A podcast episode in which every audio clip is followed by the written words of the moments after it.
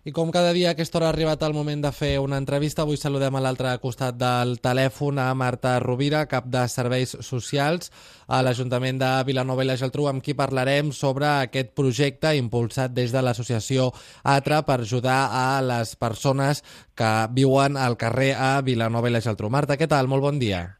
Hola, bon dia. Marta, per què aposteu per les persones sense llar? Bé, això és una necessitat que venim detectant des de fa molt de temps, diríem, que és un col·lectiu de persones que en nombre aquí a Vilanova és petit, però que requereixen d'una intervenció molt continuada i que difícilment es podia assumir des dels tècnics de serveis socials. En què consistirà aquest projecte del que estem parlant, impulsat des de l'associació ATRA i amb la col·laboració doncs, del cap de serveis socials de l'Ajuntament de Vilanova? Doncs, bueno, aquí s'ha fet una licitació contractant un equip de professionals format per un integrador social i un educador de carrer, més tot l'operatiu de coordinació que teatre, i que el que pretén és eh, que el seu lloc de treball prioritari sigui precisament al carrer i que puguin entrar en contacte amb aquestes persones que, que no tenen llars o que viuen en infrahabitatges. Perquè la situació sí. d'aquestes persones, perquè ens en puguem fer una idea, Marta, quina és? A veure, eh, quan parlem de persones que viuen al carrer, hi hauria diversos perfils, però nosaltres començarem per les persones que estan vivint en un banc, amb un parc, amb un caixer, eh? Uh, aquest, aquesta tipologia de persones són les prioritàries ara en aquests moments.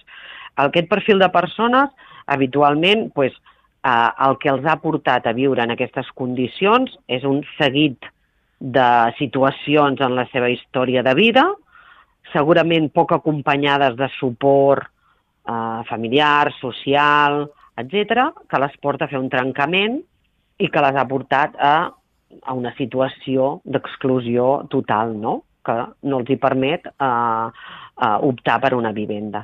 Normalment són persones amb un deterioro important a tots els nivells, sobretot a nivell de salut, a vegades amb consums i a vegades amb dificultats amb la, amb la seva autonomia, diríem, no? i que, bueno, que porten una situació molt, molt cronificada, de llarg recorregut i en la que costa molt que acceptin la intervenció. Aquest seria el perfil que podem tenir a Vilanova, eh? perquè tenim poques persones en aquesta situació, però les que tenim realment tenen una situació molt, molt cronificada i molt complicada. I de quines edats estem parlant aproximadament? Habitualment acostumen a ser mm, homes d'una mitjana edat, 40, mm, 50...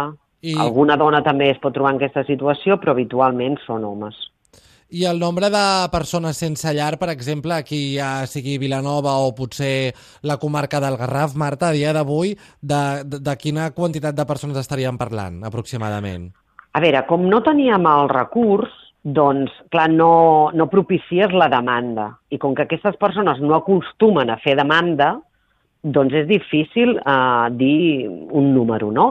Ara bé, les persones amb les que nosaltres hem entrat en contacte des dels darrers mesos, diríem, també per eh, donar pes a aquest projecte, serien unes cinc persones, diríem.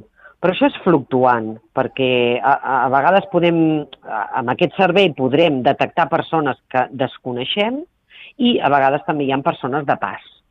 Una altra cosa serien persones que viuen en infrahabitatges, que aquest serà el següent pas i que desconeixem bastant eh, aquest, aquest equip de treball el que ens permetrà és fer una foto, i l'objectiu és fer una foto de en quina situació es troba el municipi de Vilanova i poder doncs, donar uns números i, eh, i treballar sobre uns objectius més acords amb la realitat actual.